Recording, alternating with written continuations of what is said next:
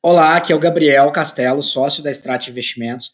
Essa é uma live que eu e meu sócio Pedro Kelmer gravamos com a ZQuest, com o Eduardo e com o Walter Maciel. Uh, e a gente falou um pouco aí sobre as estratégias de investimento nesse cenário de crise para 2020. Então, segue aí, espero que vocês gostem. Eu vou colocar eles aqui. Desculpem ter chegado em cima da hora. Nada, sem problemas. E aí, pessoal, tudo bem? Tudo bem? Tudo jóia. Alguém tem um relógio daquele das antigas, gostei, lembrou muito a casa do meu avô. É, um barulho, é um barulho aqui meio diferente. Tá aqui atrás, até botei já. Aqui, aqui bacana. Mas é um prazer ter vocês aqui, assim, queria agradecer muito a aceitar esse, esse, esse convite. A gente tem, curiosamente, assim, vários clientes que estão na parte de consultoria alocados na ZQuest. E além de cliente, eu acho que assim, no dia a dia também, você, seguidores, pessoas que acompanham a gente, né, que não necessariamente são clientes, e que sempre tem alguém com fundinho ali da ZQuest em algum lugar que acha. Né?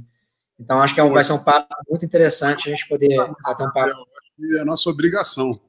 Vocês ajudam ah. De nossos produtos para os seus clientes. Eu acho que estar tá perto de vocês nessa hora e, e dos investidores e, e, dividir um pouco com vocês o que, que a gente está vendo. Eu acho que, inclusive, é, se tem alguma coisa que essa crise está fazendo de bom, é fazendo as pessoas perceberem que a gente está muito mais próximo e acessível que a gente imaginava. Até no futuro fazer esse exercício com um pouco mais de frequência, acho que é um negócio legal. Ah, bacana, legal. Estamos as pessoas talvez ah, mandem perguntas, né? E a gente vai respondendo aqui, mas a gente mesmo também tem uma série de perguntas a, a fazer. É, eu queria entender primeiro, vamos falar um pouco assim, queria entender um pouco do Walter, né? Uh, entender do Eduardo e entender da, da. Assim, conta um pouco da história, por favor.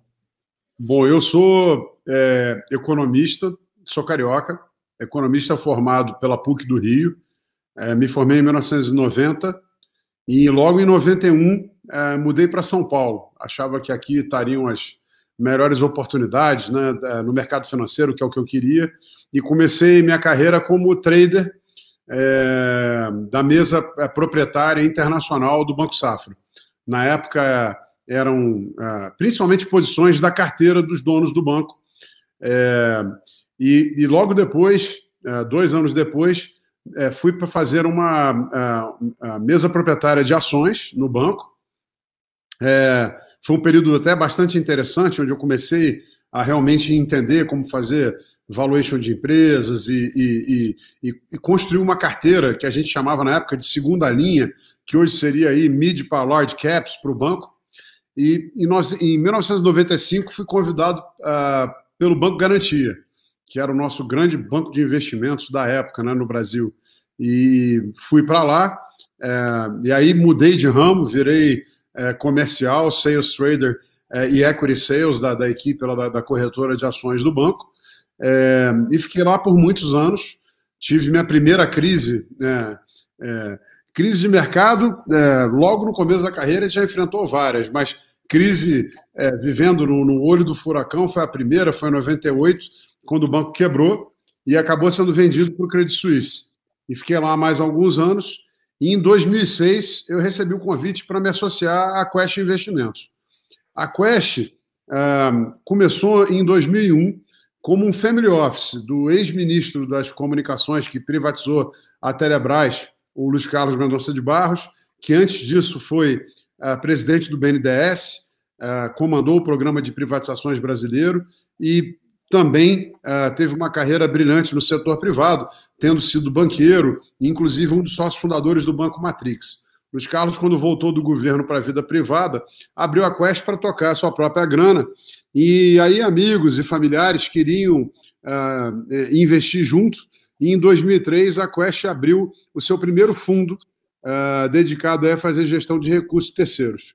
Eu cheguei em 2006, a empresa era bem pequena ainda, a gente tinha aí 250 milhões é, sob gestão, e eu identifiquei que tinha ali uma, uma equipe super competente, uh, um processo de investimentos que permanece até hoje muito disciplinado, mas é, logo de cara achei que era um problema ter um produto só. A gente só tinha um fundo que era um fundo macro.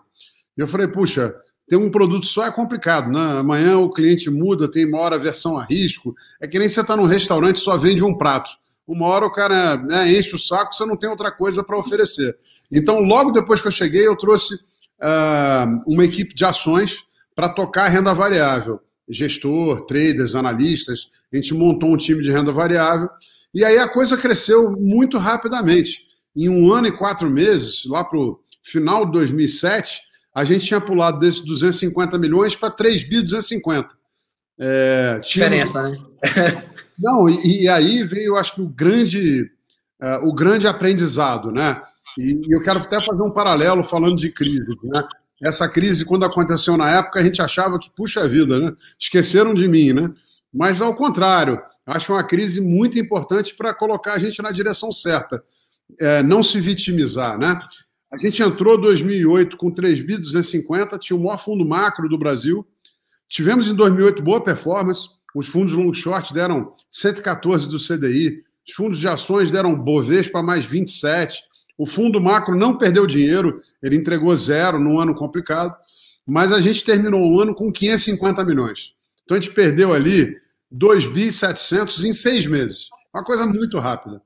E aí, em vez de você falar, puxa, que azar, tá vendo, a vida é dura, a gente foi lá e falou, pô, o que, que aconteceu? O que, que a gente pode aprender com essa crise é, e melhorar o nosso negócio. E aí eu cheguei a duas conclusões, que eram meio óbvias, para dizer a verdade. A primeira, eu ainda estava muito concentrado no único produto, o fundo, a, estratégia macro tinha 85% é, dos recursos na época, e principalmente eu tinha poucos clientes. Eu tinha quase 90% do patrimônio nos fundos de fundos dos bancos de varejo. E o problema do fundo do fundo de banco de varejo é o seguinte: você pode ter 30 mil clientes atrás, mas é um cara só que vai lá e aperta o botão para entrar e sair. Então, quando o cara dá o resgate, sai todo mundo junto. E o banco, na época, 2008, uma crise super aguda, pegou o sistema financeiro em cheio, os bancos precisavam trazer funding, falaram: olha, sai desse fundo que está super volátil agora e pega meu CDB aqui a 14, 15% né, um Itaú, um Bradesco, pô, era moleza. Tanto que. É fé, é fé. Uma crise tão forte que o Unibanco acabou absorvido pelo Itaú, entre outros. Né? Então, a partir de 2009, a nossa missão foi é, diversificar de verdade é, o passivo, pulverizar o passivo, traçar relações com investidores que uh, precisam dessa nossa contribuição do dia a dia, de auxílio com o cenário, de desempenho consistente ao longo do tempo, e a gente conseguiu fazer isso e continuar diversificando a prateleira de produtos. 2011 teve um outro evento, né? A gente teve lá um problema societário, dois gestores saíram, e aí eu trouxe uh, o meu sócio, uh, nós somos 23 sócios, mas eu falo meu sócio porque é o cara com quem eu divido né, a gestão do negócio. Eu não sou gestor né, de fundos, eu faço a gestão da empresa, da Azequest. Mas ele é o, o, o que a gente chama de Chief Investment Officer. Ele é o, o cara que cuida, é o, é, o, é o diretor de investimentos da empresa. E eu falei para ele: olha, eu também não quero ficar nem na mão de um cliente, nem na mão de um fundo, mas também não quero ficar na mão de um gestor. Vamos aqui montar uma equipe forte, com expertise complementar, com talentos diferentes, para a gente fortalecer essa empresa juntos. E ele topou esse projeto. Então, como é que a gente entrou em 2020? Ah, rapidamente, né? mais um detalhe, porque a minha história, depois de um certo momento, se associa à da, à, à da Quest. Né? Em 2015, a gente fez um acordo com a Azimuth, que é a maior gestora da Itália, uma das cinco maiores da Europa, tem hoje 60 bilhões de euros sob gestão é, e negócios no mundo todo, e eles queriam ter um pé aqui no Brasil, e a gente conseguiu fazer uma coisa bacana e difícil, dar uma saída legal para o nosso sócio fundador, que era o Luiz Carlos, e também para o BTG Pactual, que na época o Luiz Carlos tinha 35% e o BTG 15% do negócio. E eles saíram, entrou a Azimuth, e a gente conseguiu de lá para cá crescer a empresa de 2 para 20 bilhões. Como é que a gente entrou 2020? Né? Nós entramos 2020 numa uma condição completamente diferente de 2008 a gente entrou com quase 20 bi sob gestão, espalhados em várias estratégias. Eu vou elencar algumas aqui ações livre, ações small mid caps, ações long bias, é, onde você tem a carteira long, mas também uh, o componente long short. Uh, os fundos multimercado long short, que tem zero de correlação com os fundos de ações. Então, isso é bacana porque você pode ter os dois e não está dobrando o risco. Zero de correlação em 12 anos uh, com a Bolsa. Uh, e zero de beta também. Os fundos multimercado macro, renda fixa e inflação, crédito high grade, debêntures incentivadas, arbitragem, onde tem o low vol e o termo, e UFA, para terminar, a previdência privada. Quando você entra com uma prateleira assim tão grande de produto, você acaba ficando mais é, forte, porque é, você tem mais coisas para oferecer para o mesmo cliente, ou tem produtos para clientes que têm necessidades diferentes ou perfis de risco diversos. Além disso, nós entramos em 2020 com menos de 15% do passivo nos fundos de fundos dos bancos.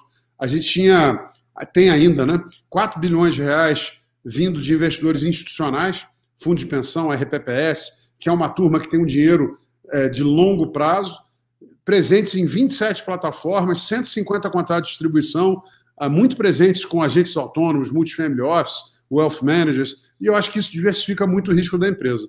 Para terminar, só essa introdução, não é fácil é, ter essa combinação. Você precisa ter um processo de investimento firme, único. Então, assim, quando você é, olha para um produto da ZQuest, eu sempre faço essa brincadeira, o Dudu já está cansado de, de ver, mas você vai na loja da Apple, vai pegar lá, eu estou falando aqui do meu Mac. Mas se você for olhar o telefone, é igualzinho. Tem a maçãzinha prateada aqui, o modelo operacional é fechado, não é um Android, um produto comunica com o outro. Na ZQuest é a mesma coisa. Controle de risco, controle de liquidez, aderência aos mandatos, processo de investimento e cenário é o mesmo. Não tem ninguém na ZQuest remando contra. A gente sai na briga na reunião de cenário. Definir um cenário é o mesmo para todos os produtos. Então, acho que isso faz com que o, o, o nosso cliente também tenha, como tem com empresas grandes como a Apple, uma expectativa é, de qualidade do produto, de consistência de resultado, de aderência ao mandato, de controle de risco e liquidez. E isso faz a empresa ser mais forte mais escalável.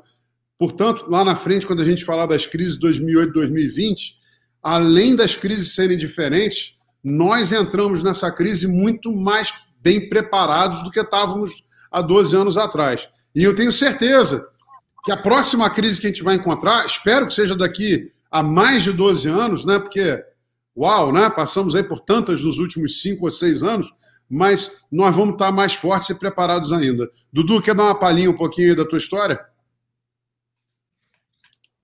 Minha história não é tão completa assim como a do Walter, né? Mas também passei por algumas crises. Né? Eu conheci o Walter há quase 30 anos, né? Ele foi virou um amigo. Eu virei, eu era cliente e virei um amigo, né? Então acaba que é, eu tenho um pouquinho, sou um pouquinho mais novo só que ele, mas também tenho uma, essa, experiência tão grande. Eu estou no mercado desde 1995. Na verdade, 1994. Eu sou filho do Real.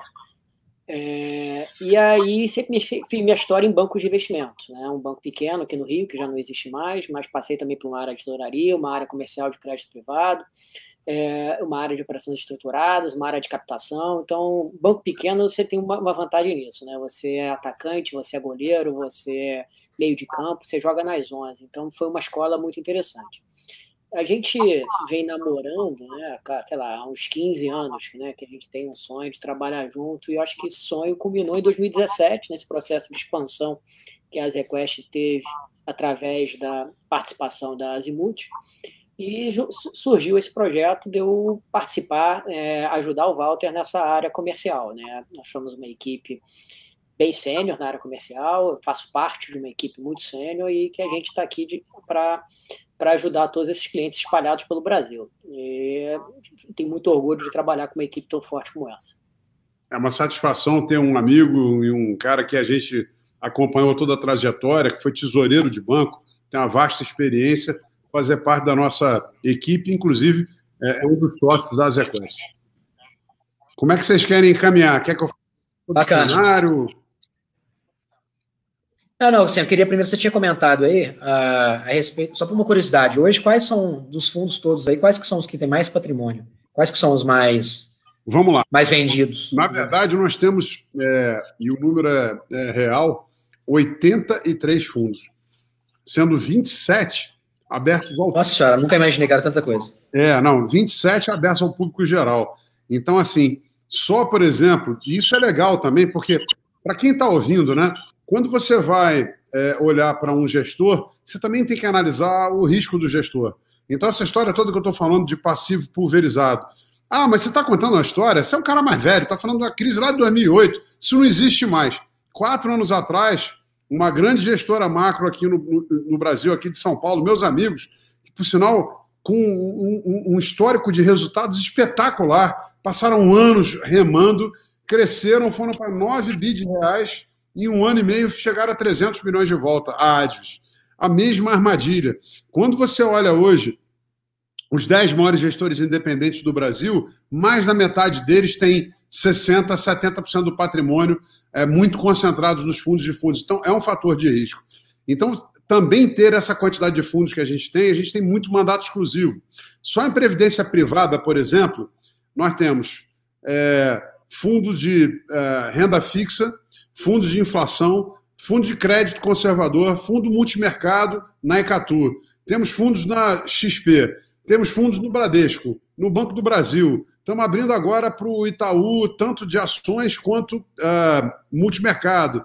Temos uh, fundos de juros e moedas. Temos fundo agora long bias também, em sete seguradoras diferentes.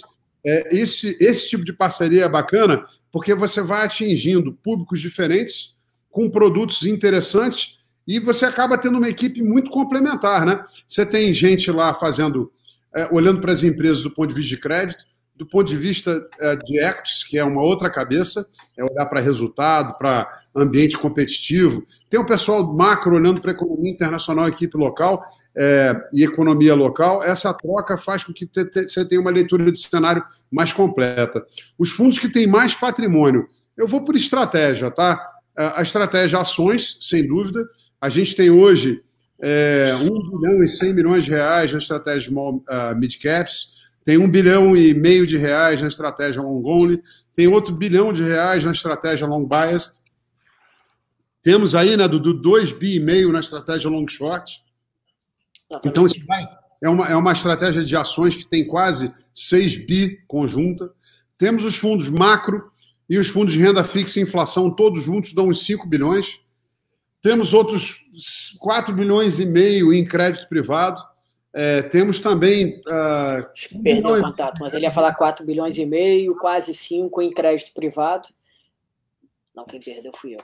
Isso, 1 bilhão e meio em arbitragem, que é o low vol, o termo e, e, e alguns outros fundos derivados.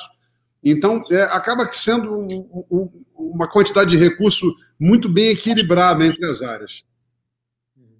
Bacana. Pedro, quais são os fundos que a gente tá, tem mais lá hoje na carteira, em geral? Quais são os fundos que a gente. A gente tem, então, a, gente a, gente, a gente tem até um, um, pensamento um pouco parecido com a ZQuest, que é a questão de pulverização, né? A gente não gosta de colocar tudo numa estratégia só. Então, a gente diversifica bem as carteiras. Então, a gente consegue aproveitar um pouco de cada, um pouco das estratégias todas da, da, da ZQuest. A gente, a gente consegue colocar muito cliente no, assim, em fundo long biased, aí a gente usa bastante o top, ZQuest Top, é, é muito bom. Uh, o, small, o a Small Caps também da, da, da ZQuest, uh, o Multimax, né, que é o multimercado, e os fundos de renda fixa, o LUT e o uh, Alto. E o Alto. ZQuest Alto. É, é o, acho que é o creme de la creme, né? É, o Small Caps aí em janeiro recebeu o prêmio de fundo da década. Isso apesar de ser um fundo que, além de ser adaptado para nós, investidores pessoa física, também é para institucionais, então o fundo não pode alavancar, não pode fazer day trade e também não usa derivativos. Então, esse retorno de 10 anos, é, quase todo é alfa, é seleção de papéis, a gente nunca é muito concentrado, tem em torno de 15 a 20 papéis todo na carteira. Uhum. O Max é o fundo macro com o maior orçamento de risco. Eu gosto muito de fundo macro, por quê? Porque, somente numa casa que tem tantas estratégias como a nossa, você tem uma expertise em quase tudo. Então, o macro ele pode estar em bolsa direcional, pode estar em bolsa em valor relativo, quem fornece é, essas teses de investimento é a equipe de ações que está do lado. É, o fundo macro pode estar tá em bolsa lá fora, S&P, uh, ou na Europa, pode estar com a nível real dólar, fazer trade cross entre moedas diferentes e faz. Uh, pode estar também, principalmente, né, foi o grande contribuidor de resultado nos últimos anos, estratégias de juros e inflação, não só no Brasil, mas lá fora. Essa versatilidade do fundo macro, eu acho que ajuda muito. Com um detalhe, né? Ano passado isso já aconteceu, e eu acho que para o futuro vai acontecer com muito mais intensidade, os gestores macro que não têm expertise em ações vão levar pau, vão perder muito, porque uh, a gente está olhando, depois eu vou falar de cenário, mas para um cenário de juro muito baixo por muito tempo. Então, renda variável vai ser sempre um cavalo importante. E uh, uh, você falou do top long bias, eu disse de cara que era o produto que eu mais gostava, porque ele é o fundo que consegue reunir as duas expertises da nossa equipe de ex. Não só a parte mas a carteira long short. Então você consegue trazer alfa dos dois. E mais, né? O long bias ele tem essa coisa de não precisar estar 70% ou mais comprado o tempo todo. Então, como você tem uma carteira long no long short junto, o gestor faz para você aumento e redução de exposição a A parte vendida do, do top, vocês fazem via índice? Não. Não, a gente, a gente faz, a grande parte do long short que a gente faz é via pares, porém, quando existe algum problema de liquidez no mercado, a gente consegue vender o índice esterilizando, comprando de volta as posições que a gente não queria estar vendendo. É, de maneira que é, faz um long short que a gente chama real. É, eu acho que isso é muito parecido com, um, com fundo quant. Você está ouvindo uma frequência de mercado, de repente acontece um movimento pequeno que você não está vendo, você começa a ter perda, você não sabe de onde. Uhum. A gente não gosta de fazer isso. Ah, Beleza. Dos fundos de crédito high grade, né? É, sofreram muito no início dessa crise. Eu ia entrar nesse assunto aí.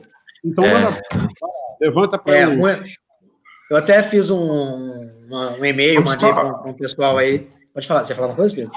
Não, é só para a gente é, falar um pouco, é, completar essa parte de cenário, que depois a gente fala do, do, da estratégia de crédito. Pode, eu ia pode, perguntar pode, com relação ao, ao, Assim, você falou que nas requests tem uma, uma, reunião de cenário, e a partir daí, a, todos os fundos tomam a, a mesma visão de mercado.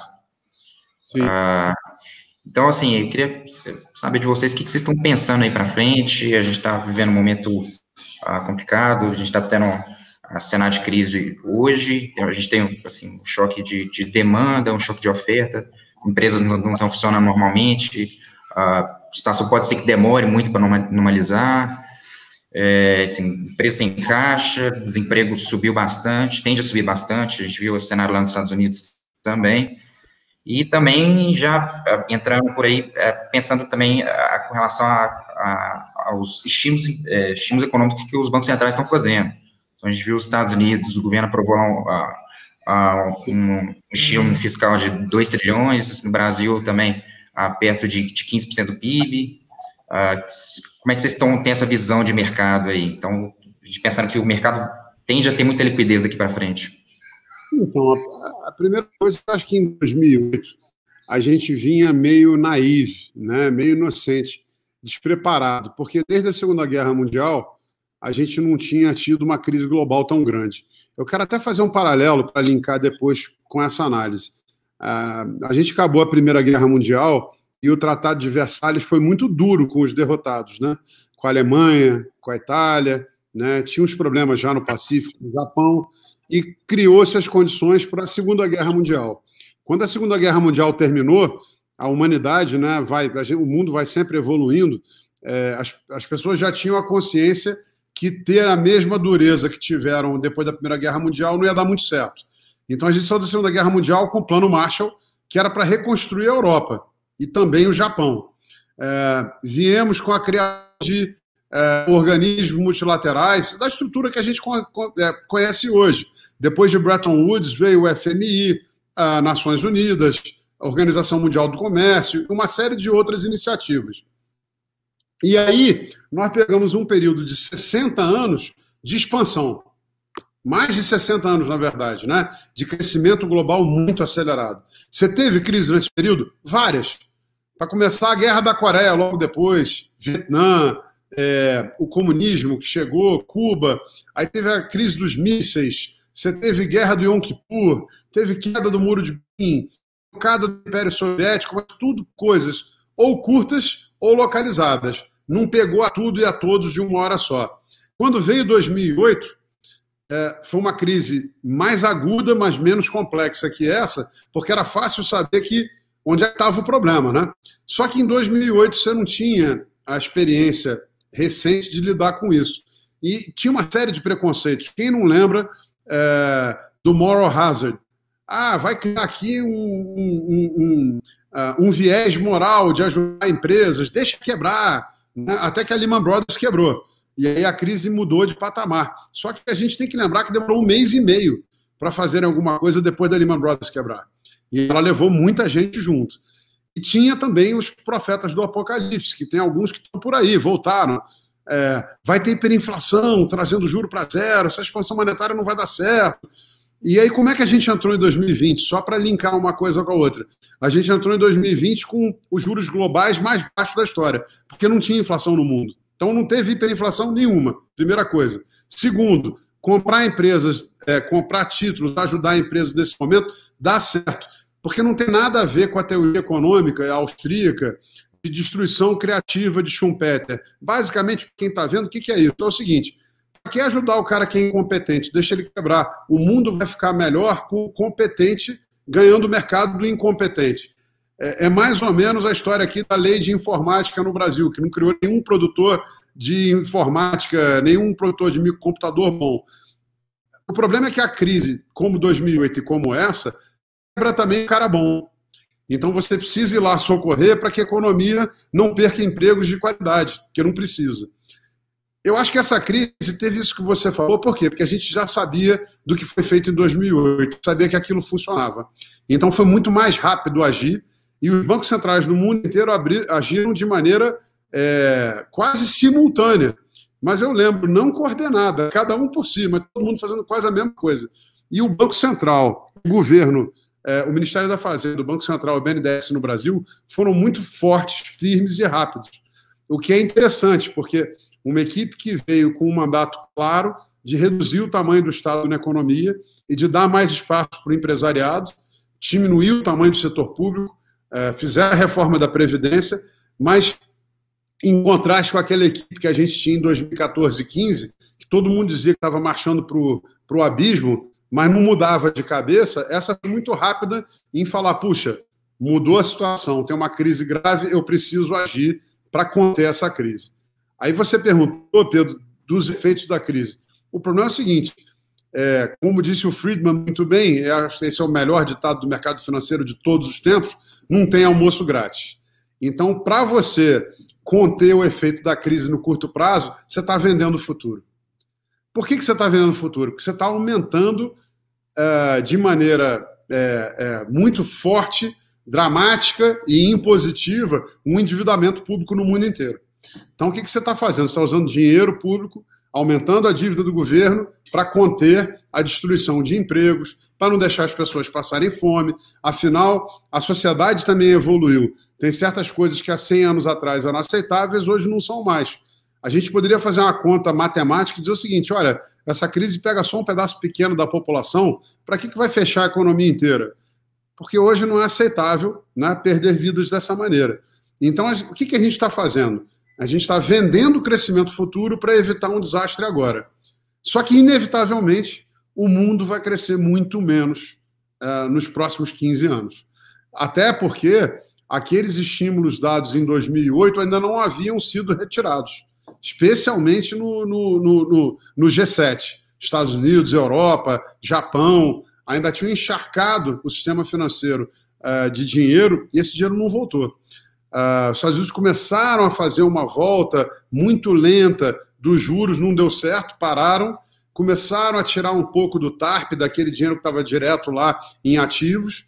Lembrando que o Obama lá atrás vendeu o que ele comprou de Ford, GM, AIG, com lucro para o governo americano.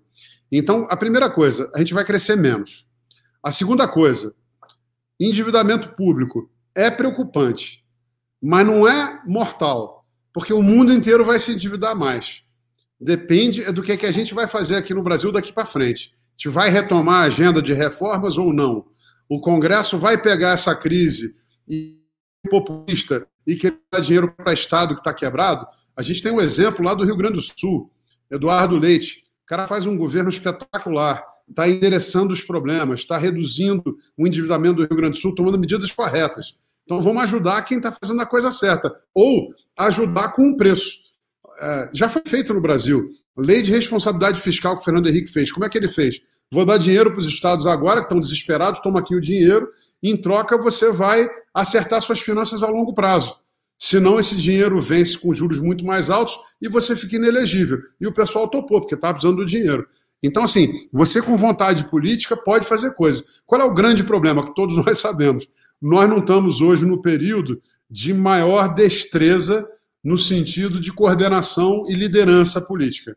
E olha que a gente teve um exemplo muito recente, é, comendável. O presidente Temer é, teve popularidade muito baixa em quase todo o seu mandato, uma oposição muito ferrenha, uma história passada política muito complicada, e mesmo assim conseguiu lá passar, por exemplo, a PEC do teto dos gastos, sem uma emenda no Congresso. Passou a reforma trabalhista. Isso é uma capacidade de articulação, de conversar, de ouvir, de, de, de, de fazer acordos. Olha, o que, que eu preciso mudar nessa lei para ganhar o seu apoio? que, que você precisa que eu te ajude? Se tem algum projeto de escola, de estrada, de indústria que eu possa te ajudar e pegar o seu apoio de volta? Essa arte da política hoje está meio esquecida. É, e um outro detalhe, que aí a gente, vou devolver a bola para vocês para a gente fazer esse bate-bola, mas acho que é um detalhe fundamental e que provavelmente a partir de agora na nossa conversa vai pautar um pouco do caminho por onde eu vou trilhar.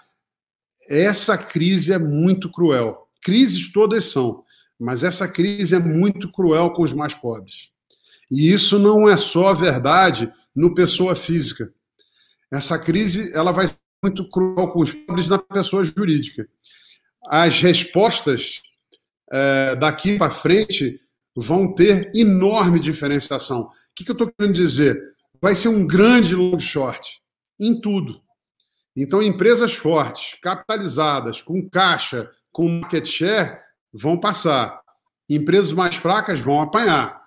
Países mais fortes, por exemplo, o que é que tem a maquininha do dólar? Essa não tem preço, não tem Mastercard que compre. Então, os Estados Unidos tem o dólar. Na hora que dá pau, todo mundo foge para onde? A China pode falar o que ela quiser. Tem uma briga geopolítica aí. Mas não tem outra moeda que não o dólar. Ninguém vai para o euro, e muito menos para o yuan. O pessoal vai para o dólar. Então, o cara que tem aquela máquina é, tem um poder na mão enorme. Fora que os Estados Unidos têm todas as reformas que a gente ainda não fez. A trabalhista, a tributária, a Previdência 1 e 2, infraestrutura, custo baixo, população educada. Então, o cara vai sair muito antes disso. E a gente estava aqui, tinha acabado de fazer a reforma da Previdência, estava buscando fazer uma ou outra reforma a mais, começando a botar a cabeça para fora d'água, veio a crise num momento muito duro. Então, o que, que o investidor tem que ter na cabeça? Tem oportunidade? Tem mas também tem muita oportunidade de perder dinheiro. Então tem que tomar certo cuidado com o que, que você vai comprar. O que não quer dizer que a gente não tenha já claramente alguns temas muito interessantes para investir. Posso dar uma explorada por aí? Ou... Pode, claro. Olha, por exemplo, primeiro, o primeiro tema é esse. Fica nos fortes fica no cara que não vai quebrar. E depois a gente faz uma ponte para crédito, mas foi uma coisa muito paradoxal. Os fundos que mais apanharam que tinham as melhores empresas, porque eram os únicos que tinham liquidez. Ah, é, eu brinco sempre aqui, o Dudu, vou usar você de novo. Eu fiz um empréstimo aqui para o Dudu, ele abriu uma padaria, ele quebrou nessa crise. Eu peguei o empréstimo, eu sou o único credor, eu botei no meu fundo lá 100. Continuo marcando a 100. Não interessa como ele está eu sou o único credor, tá lá. Você tá, aí você fala, pô, a cota desse fundo tá uma beleza. É ilusório. Né? Shopping Iguatemi, os caras têm 2,5 bi de caixa. O papel caiu 12%, não é ação, a debenture, 12% em março. Então, assim, esse é o nível de volatilidade que a gente viu. O que, a gente consegue ver hoje de temas de investimento interessantes? Acho que o primeiro que vem à mente é isso aqui que a gente está fazendo. Estamos fazendo um, um Zoom, né? É, um StreamYard, ou o que seja. É, a SARS na China levou a um avanço muito grande da penetração de comércio online. Por quê? Porque as pessoas ficaram lá é, é fazendo esse distanciamento que a gente está fazendo agora. Nós estamos aprendendo isso hoje, mas eles já tinham feito isso lá atrás. E aí o cara começou a testar comércio online, viu que funciona e começou a comprar mais e mais online. Não parou, virou uma tendência. O Brasil, a gente sabe que é um dos países de população grande com menor penetração no mundo de comércio online. Então tem uma oportunidade aí gigante. Quem que preenche, é, é, dá check nessas duas caixinhas? Por exemplo, Magazine Luiza.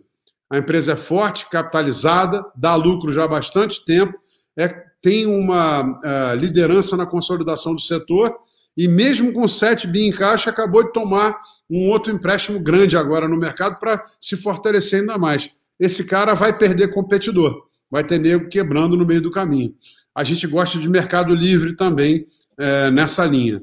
Outra linha interessante: um país que tem ah, uma ambição geopolítica de rivalizar com os Estados Unidos aí pelo, pelo, pela liderança global como a China, não se pode é, não pode se dar o luxo de ter uma gripe suína, ter que destruir o rebanho inteiro de porcos e aí logo depois passar uma covid dessa para o mundo todo. É um desastre é, é, de relações públicas e pode ter certeza que é um desastre que vai ter consequências. É, hoje é uma pena que a gente tem lá no México o Lopes Obrador, mas eu acho que mesmo com ele o México vai se dar bem. Mas tivesse um cara um pouquinho mais malandro, ele já estava agora se colocando como primeiro na fila para receber investimentos americanos para os Estados Unidos não serem tão dependentes de produtos chineses, especialmente de medicamentos no longo prazo. Eu tenho certeza que isso vai acontecer. Mas o que o chinês vai fazer como reação é subir uh, os padrões uh, de, de uh, sanitários e fechar os pequenos produtores de proteína para que essas coisas não aconteçam de novo. E aí você vai ter certamente um boom no preço de commodities, soft commodities, de, de, de uh, commodities agrícolas, como uh, a gente exporta proteína para burro, soja, isso tudo eu acho que tem uma tendência de longo prazo bárbara. Evidentemente, a gente tem boas ações aqui no Brasil, eu destaco a JBS, que é uma empresa integrada, super bem gerida e que vai surfar essa onda muito bem. Uh, Outros temas que eu acho que vale a pena a gente olhar. A China já saiu da crise antes de todo mundo. Vale negociando a um desconto muito grande. Uh, a gente acha muito interessante. E aí depois você vai ter outras coisas que são stock picking. Nesse sentido de empresas que vão se dar bem porque os concorrentes vão quebrar, tem a Localiza. Pô, mas vocês são malucos, né, na Zequest? Estão comprando, pô, é, empresa locadora de automóvel, os caras do Uber estão devolvendo tudo. De fato, vão tomar fumo só que os competidores vão quebrar. Então, para eles, essa crise vai acabar sendo até boa, uh, desse ponto de vista. É, a gente acabou de ver a, a, a, Unidas, por exemplo, fazendo já uma aquisição. Né? Então, acho que a Localiza sai muito forte disso. Outra empresa que sai muito bem é a Renner, que vai passar também uh, para um ambiente parecido. Você falou de liquidez do mercado, a gente gosta muito de B3, a gente gosta de Banco do Brasil, que é governo brasileiro, uh, negociando a 0,6 book, o que, que, é, o que, é Banco do Brasil? O que, é 0,6 book? Primeiro, o risco é governo federal. Segundo, que se você hoje liquidar e vender todos os ativos do banco, perdendo toda a sinergia que o negócio tem, ainda assim você tem 40% para ganhar em relação ao que você comprou. Então, o banco está de graça. Eu acho que esses são alguns temas. Outro tema que eu acho que veio para ficar é o dólar. O dólar tem dois vetores, né? Um para cima, dois para cima e um para baixo. Um é a aversão a risco. Como você não tem aquele jurão da Dilma, tá com crise, mas 14,25 sem imposto, pô, até minha avó. Agora você não tem. E você tem o bônus do Itaú de três anos pagando dólar mais quatro. Então vamos só parar aqui para pensar. O juro no Brasil é 3,75. O bônus do Itaú paga dólar mais quatro. Então, é, você tem aí um componente de aversão a risco muito grande. O pessoal está com medo, vai para o dólar. Segundo, os Estados Unidos, como eu disse, vão sair dessa crise mais fortes, porque são a economia, primeiro, que tem a máquina do dólar, depois muito mais eficiente. E na contramão, você tem a desaceleração aqui no Brasil, que vai reduzir a importação e a gente exporta é, carne, soja, minério de ferro, que vai ficar estável. Então, nessa parte de fluxo balança comercial, acho que a, balança brasileira vai se fortalecer bastante. Ainda assim, acho que a gente vai ter um tema aí de dólar forte por muito tempo. Um outro tema óbvio, para mim, é a queda dos juros. É, juros de 3,75 num país que vai ter um PIB encolhendo entre 5 e 8 esse ano, é, nosso call é 5, tá? Quando eu falo 8, estou dizendo o seguinte: é mais possível ser é, menos 8, que a gente está falando, do que é menos 2. Então, é, um país tem uma contração dessa, não pode ter um juro desse. E o Banco Central hoje é, é um pessoal competente para burro, é, isso é só uma opinião, mas está iludido de achar que o nível de juros vai, de alguma maneira, afetar o câmbio. Se quiser segurar o câmbio com juros, tem que levar para 12, 13, 14. E aí você acaba com a economia mesmo de uma vez. Então, isso não vai acontecer na minha opinião, os juros são muito para baixo. Então tem bastante oportunidade aí. Ah, de outra oportunidade que a gente está vendo muito grande é crédito privado. E eu vou pegar, Gabriel, a, a, vou pegar aqui já o gancho, mas assim cai o pessoal fala tá barato. O bond cai o pessoal fica apavorado. Quando o, a debenture cai, ela dá uma oportunidade de investimento tão boa quanto de ações. Sendo que a debenture tem uma vantagem. Ações vão se valorizar mais a longo prazo, mas a debênture tem data de vencimento e uma taxa de, de, de, de, juros lá definida. Então, hoje, por exemplo, no LUT, tem uma taxa de carrego de 150 do CDI. O que, que quer dizer isso? Quer dizer o seguinte: o, o fundo que tem papéis só AAA e AA e de setores fortes como energia elétrica, é, geração de energia, como saneamento, como pedágio, como empresas de alimentos, é, ainda assim, é, os preços caíram tanto que um produto que era para dar 105 do CDI, hoje, se você comprar o fundo e ficar até o, o resgate médio desses papéis, você vai ter 150 de retorno. O que, na minha opinião, quer dizer o seguinte: quando o mercado calmar, você já vai ter um baita ganho. Você não precisa esperar o tempo todo para ter isso, porque o mercado vai ter que normalizar. Mas por que você tem certeza que vai normalizar? Porque se não normalizar, não tem para onde correr. Se as empresas AAA do Brasil tiverem a longo prazo pagando CDI mais 4, não só essas empresas não vão ficar, como os grandes bancos, que são os maiores financiadores delas, também não vão. E aí também não adianta botar dinheiro debaixo do colchão, porque o governo vai ter que fabricar inflação como fez nos anos 80. Eu acho que esse cenário está descartado. Então você tem boas oportunidades em tudo que é lugar. Qual que é o grande problema? Se você comprar crédito de pior qualidade, vai perder dinheiro, porque vai ter nego quebrando. Ações de empresas que querem fazer o turnaround, vai perder dinheiro. Então vai ser um mercado muito complexo daqui para frente. Ô, Walter, só complementando essa parte de crédito privado, eu queria saber também uma coisa que, que me preocupa, às vezes, é a questão de resgate. Como é que vocês têm feito esse controle de resgate? Ah, pensando que, às vezes, o resgate em crédito privado é um pouco pior, porque o cliente, às vezes, não entende que ele pode, poderia estar tomando essa perda toda num fundo de crédito privado. Então, até, às vezes, tem algo muito investidor que às vezes até deixava como liquidez, às vezes um, um loot, que a gente, assim, a gente não recomenda isso, mas uh, tem muito investidor que às vezes quer colocar em, em crédito privado. Uh, um, Reserva de emergência, uma... exemplo. É.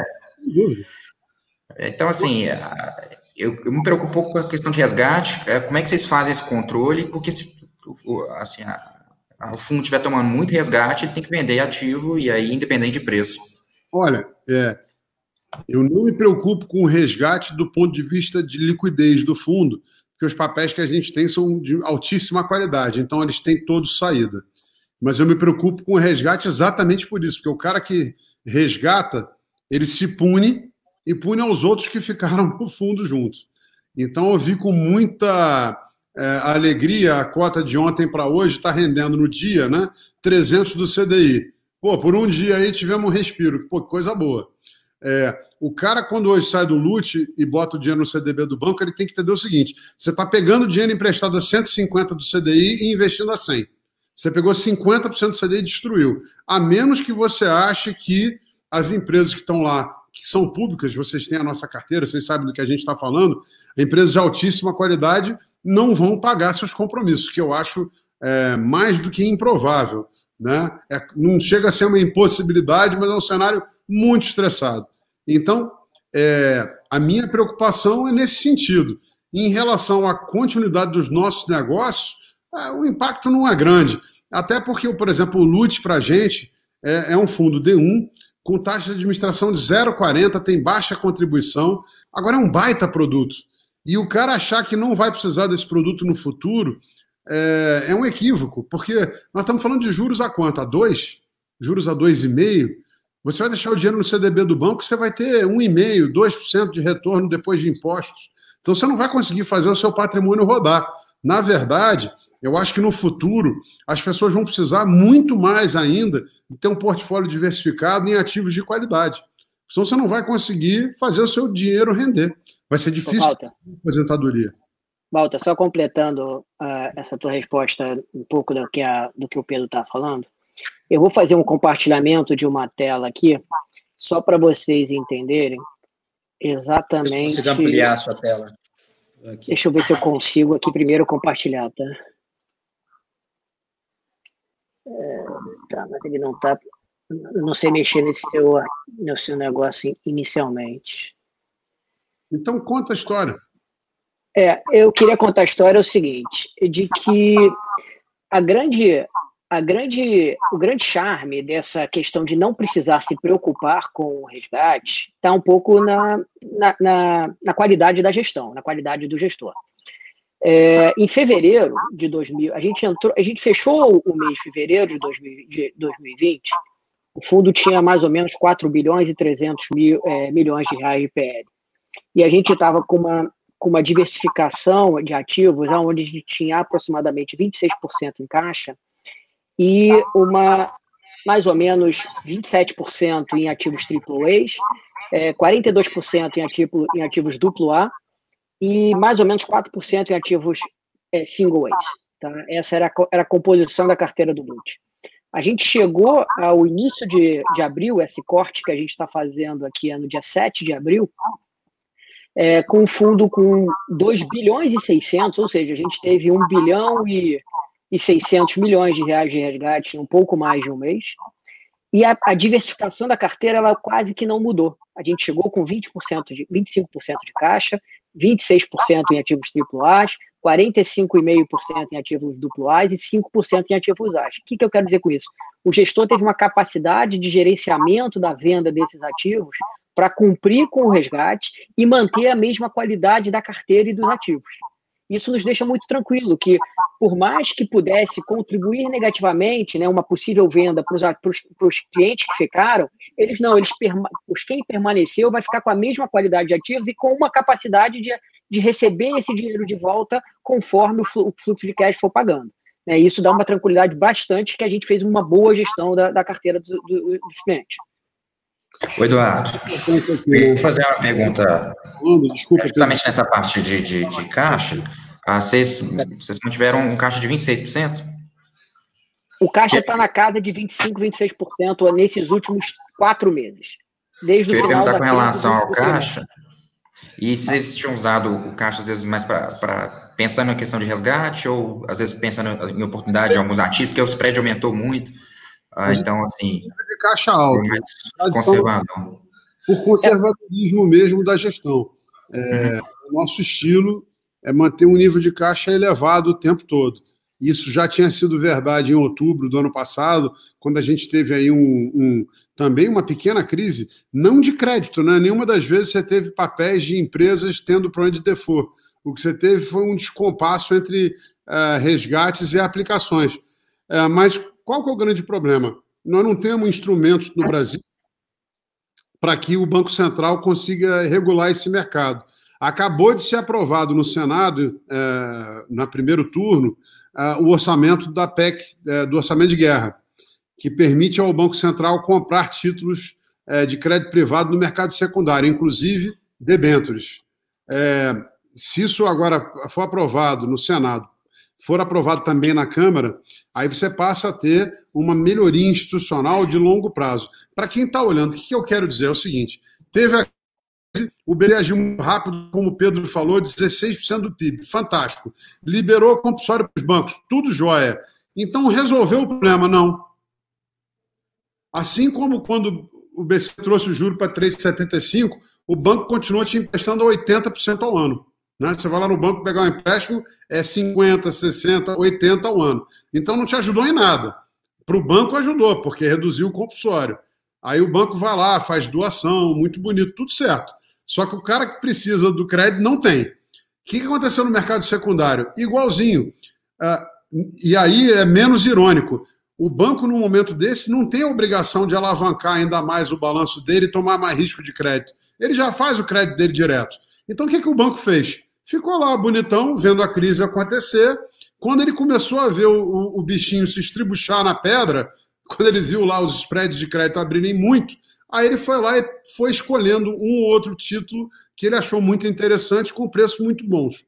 E o BC não, não tinha como forçar os bancos a, a, a, a, comprar esses créditos, até porque o banco não, realmente não deveria ter essa obrigação.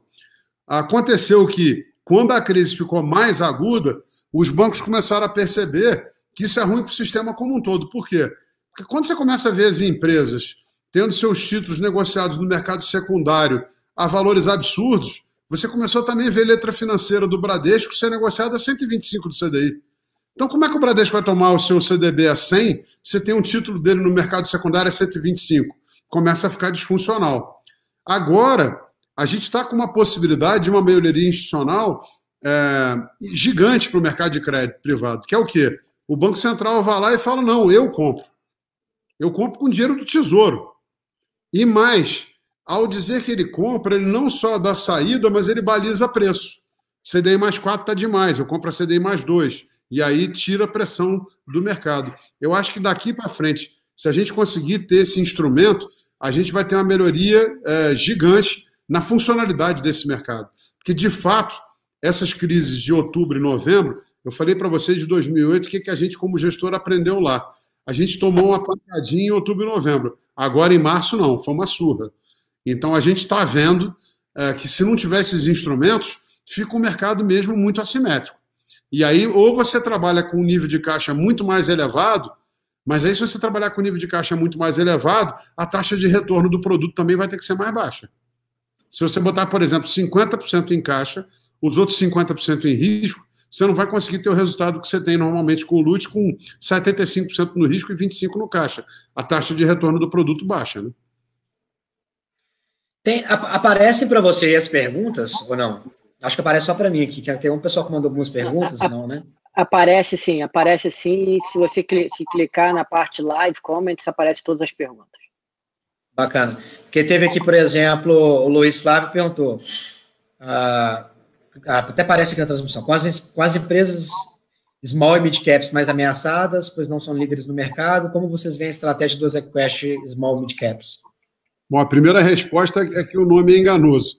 O small mid caps não tem small. É, vou pedir depois colocar a nossa apresentação lá. Vocês vão ver que empresas com menos de 5 bilhões de reais de valor de mercado é, inexistem na carteira. É um fundo realmente que se diferencia do Quest Ações por não poder ter as 10 maiores é, empresas do índice Bovespa. Então acaba sendo um fundo muito mais voltado para as empresas médias e média para grande. Evidentemente, a gente fez um filtro durante a crise já de focar nas empresas que são mais fortes, é, mesmo nesse, é, é, nesse segmento. Então, o que a gente tem lá são empresas de altíssima qualidade. É, acho que o, um dos small caps tem tudo para ir muito bem. É, acho que as pessoas têm que estar aproveitando realizações do mercado para ir adicionando risco de maneira gradual e cautelosa. Mas eu também lembro, gente, que do fundo do poço para cá a bolsa já subiu 30%. Então, assim, ah, estava uma moleza. Estava uma moleza duas semanas atrás. Agora já teve uma alta de 30%. E a gente vai ter uma realidade dura. Eu sou um cara super otimista.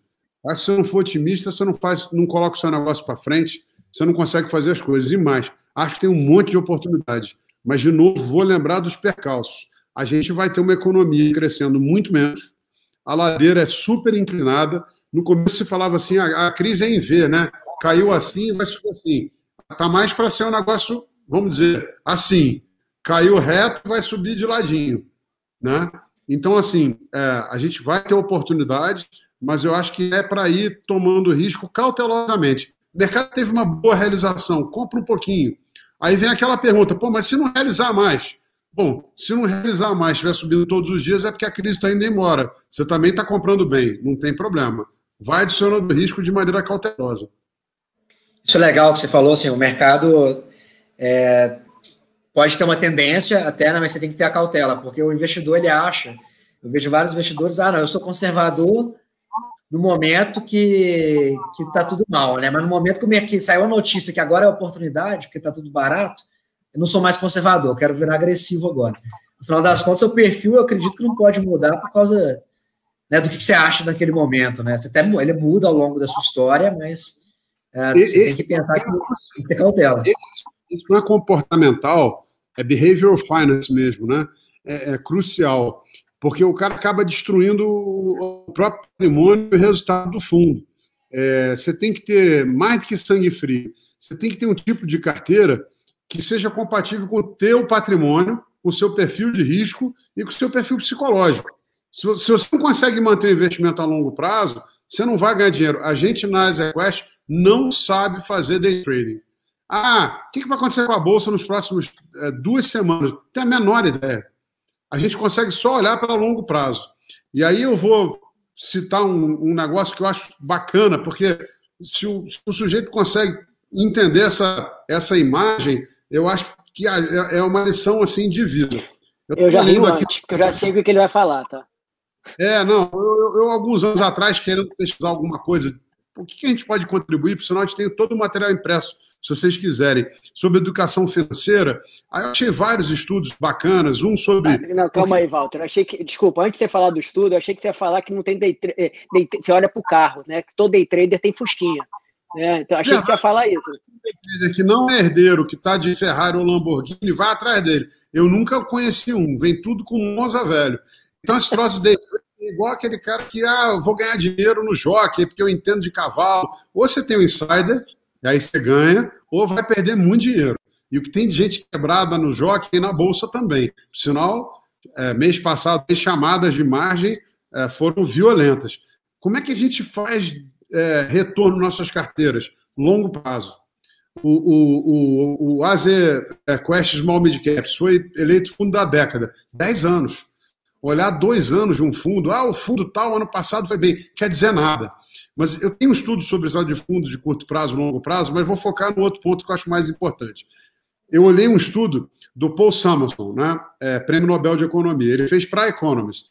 Ele olhou a indústria americana é, de bolsa ativa então, o cara que tem que bater o S&P 500 durante 18 anos, muito tempo, 84 a 2002. E ele descobriu o seguinte, puxa vida, o gestor ativo é, deu 10,9% ao ano. 10,9% ao ano, coisa para burro. Mas o cliente ficou em média com 2,7%. Primeira coisa que você fala é o seguinte: como é que pode o cliente não ter o mesmo retorno que o fundo? Vamos fazer aqui uma imagem. Imagina que esse período do fundo de 18 anos é como se tivesse saído um carro do Rio para São Paulo. O cara que saiu do Rio, chegou até São Paulo, pegou o retorno inteiro do fundo. O cara que entrou no meio do caminho ou saiu antes da viagem terminar, não teve o mesmo resultado, teve um resultado diferente. Pode até ter sido melhor. Mas, de novo, raramente eu vejo day trader de cota também bom, né? porque não dá para fazer. Então, o, o, eles descobriu nesse estudo que o investidor dos fundos norte-americanos jogou 75% do retorno fora. Eu falei, pô, será que isso é verdade? A gente tem uma vantagem na ZQuest. A gente tem track record de 15 anos em ações, de 13 anos em long short, de 10 anos em macro. Então você consegue olhar essas coisas. Então eu fui olhar o nosso fundo mais tradicional, o AsiaQuest Ações. Ele foi lançado em junho de 2005. Quando o fundo foi lançado, é, junho de 2005, quando a gente foi olhar essa pesquisa, foi em fevereiro de 2020. A Bovespa tinha rendido, nesse período de quase 15 anos, 346%. O nosso fundo, líquido já de todas as taxas, rendeu 1.364%.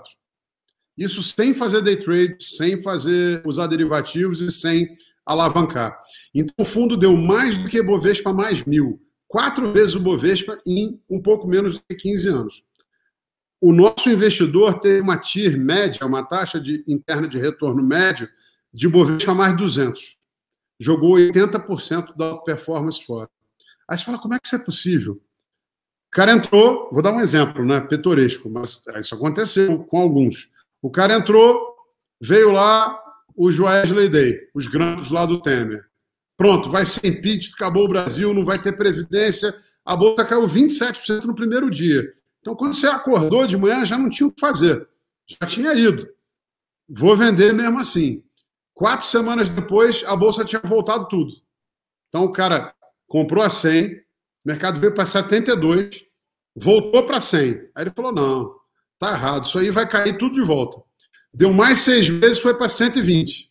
Aí o cara falou: não, agora vai, vou entrar. Aí entrou. Deu dois meses, veio a crise do caminhoneiro, voltou para 90. Nunca mais. Vai ficar uns 10 anos sem vir na Bolsa. E com isso, você vai destruindo o seu próprio patrimônio. É, qual é a única maneira de investir? É para longo prazo. Como que eu consigo ficar num fundo? Se o fundo for adequado para o teu perfil. E mais, eu não conheço ninguém que consegue ter 100% em renda variável. O Mark Zuckerberg, lá, o dono do Facebook, o cara tem oh, 30... Desculpa, qual o percentual? Eu não entendi. 100%. Não conhece. Ah, não tá, ter... não, não conhece. O Mark Zuckerberg, lá, dono do Facebook, o cara tem 30 anos, 15 bi de dólar. Se ele tiver 95% em bolsa, ele ainda tem 750 milhões de dólares em dinheiro. É mais dinheiro que ele jamais vai precisar. Ele pode. Agora, um cara que tem 70 anos, 30 mil reais, não deveria ter nenhum cento em bolsa. Então, cada um tem um ponto é, na fronteira eficiente, cada um tem um ponto ótimo. Você tem que aí falar com o pessoal aqui, com o Gabriel, com o Pedro, entender o seu. Tem uma carteira diversificada com o quê? Com tudo. Ações, multimercado macro, long short, um pouco de crédito privado, um pouco de dinheiro no, no CDB do banco, sim, encaixa, por que não? Um pouco de dinheiro lá fora, você puder ter. É um retorno que você espera. Não tem outro jeito. É, vou fazer aqui só um, um, uma pergunta para você, aqui, Gabriel e Pedro. Se eu dissesse para você que tem um fundo que em 10 anos deu 160 do CDI, 160.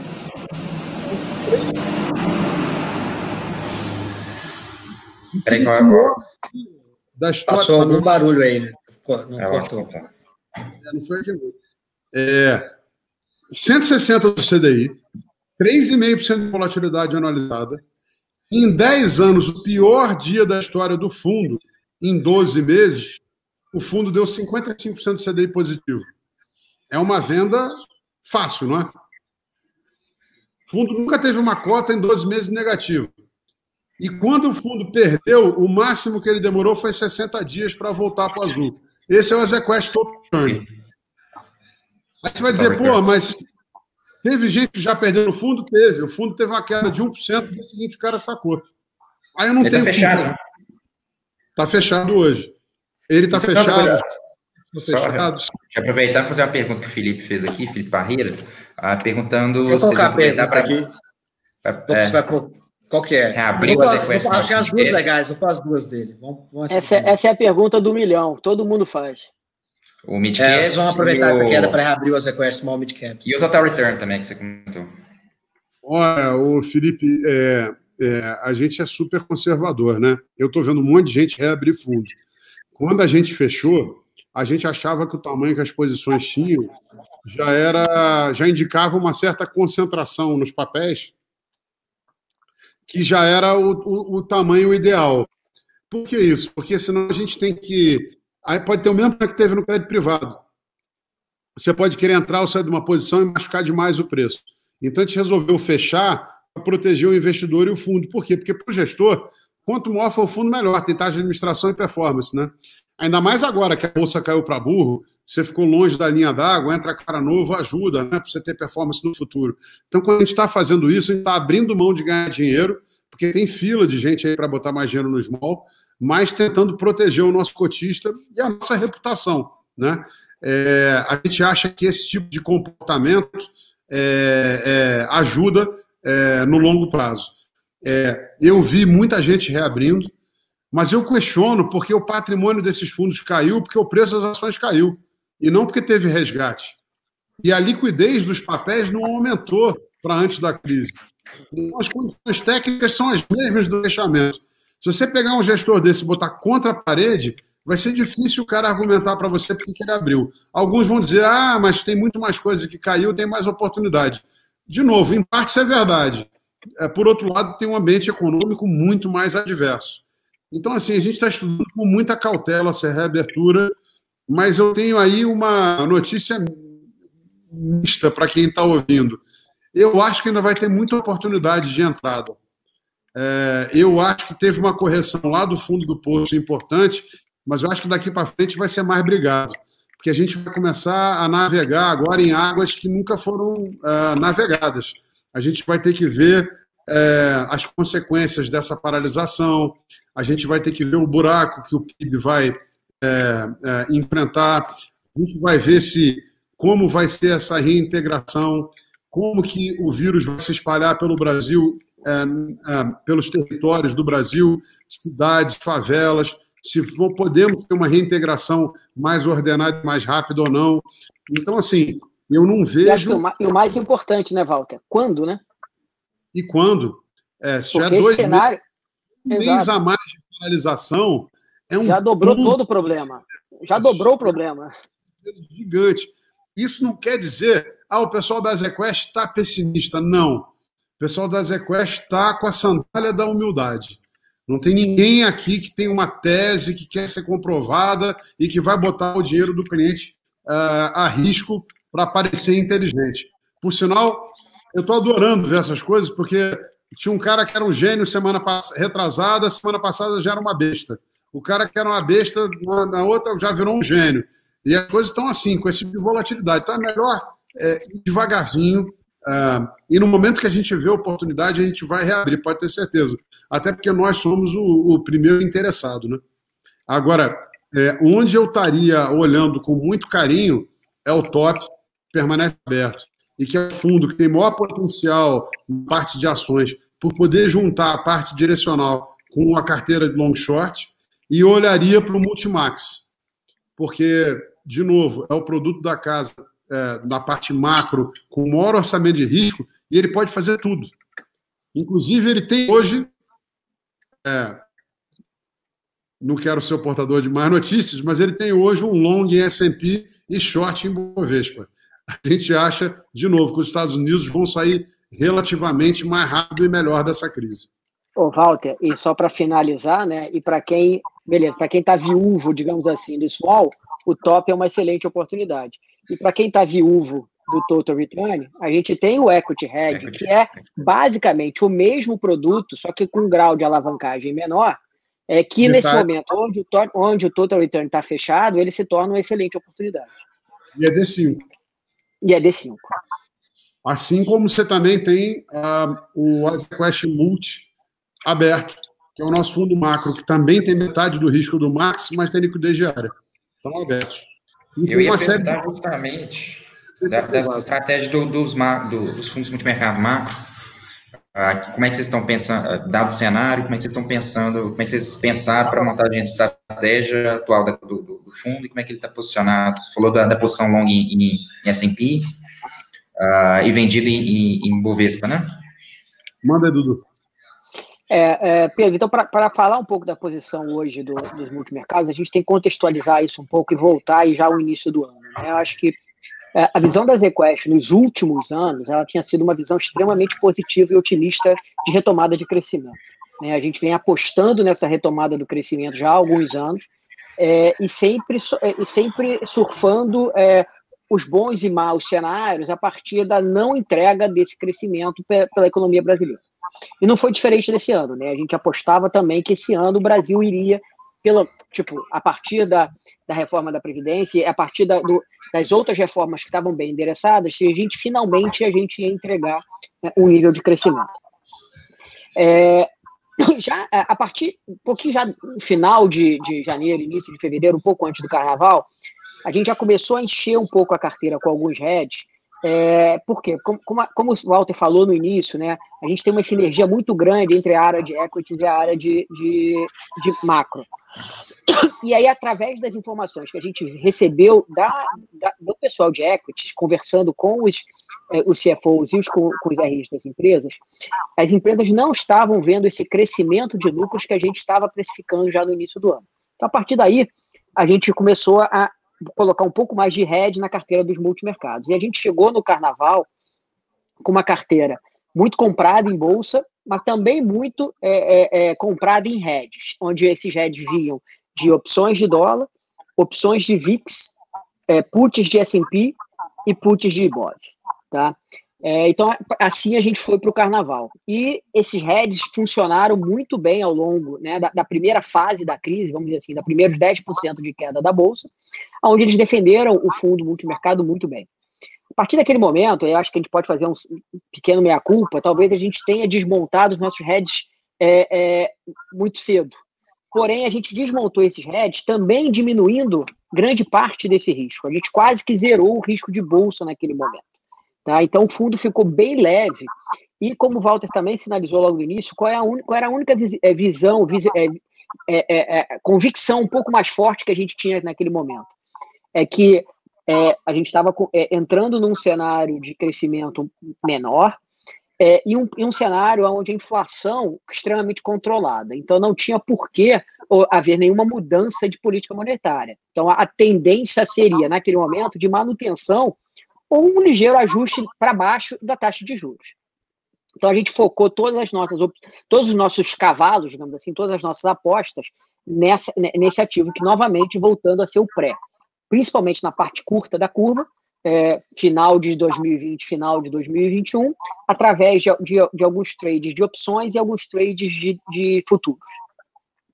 Veio aquele movimento é, do meio de março, né, de extrema volatilidade, circuit, circuit breaks, a gente foi o maior, maior número de circuit breaks já, que, que o mercado já viu, e também, mesmo só mesmo estando é, é, fortemente, simplesmente apostado numa curva algo mais controlado, que foi a, a, curva de juros, a gente ainda assim teve algum certo sofrimento, que no nosso entendimento não fazia sentido é, gerar tanta oscilação, tanta volatilidade como a cota de um fundo de, de, de, de vol, por mais que seja um fundo de 10% de vol. E aí a gente diminuiu é, principalmente a, as posições de derivativos, concentrando nas posições de futuro, de, desculpa, de, de opções, é, onde você tem uma perda limitada. Então, fiz, fiz, esse preâmbulo para dizer como é que estão as, as posições atuais. Então, a gente continua apostando fortemente é, no mercado de juros, basicamente através de, de, de, estratégias com opções, também ainda concentrando nos vencimentos curtos aí de janeiro 20, e, janeiro 21 e janeiro 22, tá? É, aonde é, apostando em, em, um cenário de pelo menos mais dois cortes de juros. O nosso cenário base é um cenário é, de os juros ir para 2,75, ficar entre 2,75% e 3%. Tá? Se for eu, que no das Equest, que é 2, ganha mais ainda. Então, tá Exatamente. É, mas o nosso cenário base são, são mais dois cortes de meio por cento. Acho que vai muito mais. É. Tá. É, na parte de bolsa, como a gente diz, a gente, é um cenário ainda muito é, incerto. É, porém, é, o que a gente vê é que na parte macro para a bolsa, a gente não vê como um cenário com bons olhos, porque a gente tá, hoje está prevendo um crescimento aí na casa na verdade, não um crescimento, uma retração na casa de 5%. Isso se o cenário de, de quarentena for é, as previsões atuais, que seria é, quarentena até o final de abril e aí uma, uma abertura gradual a partir do mês de maio, a partir do mês de maio. É, esse efeito traria uma retração para o ano de 2020 aí na casa de 5% de queda do PIB.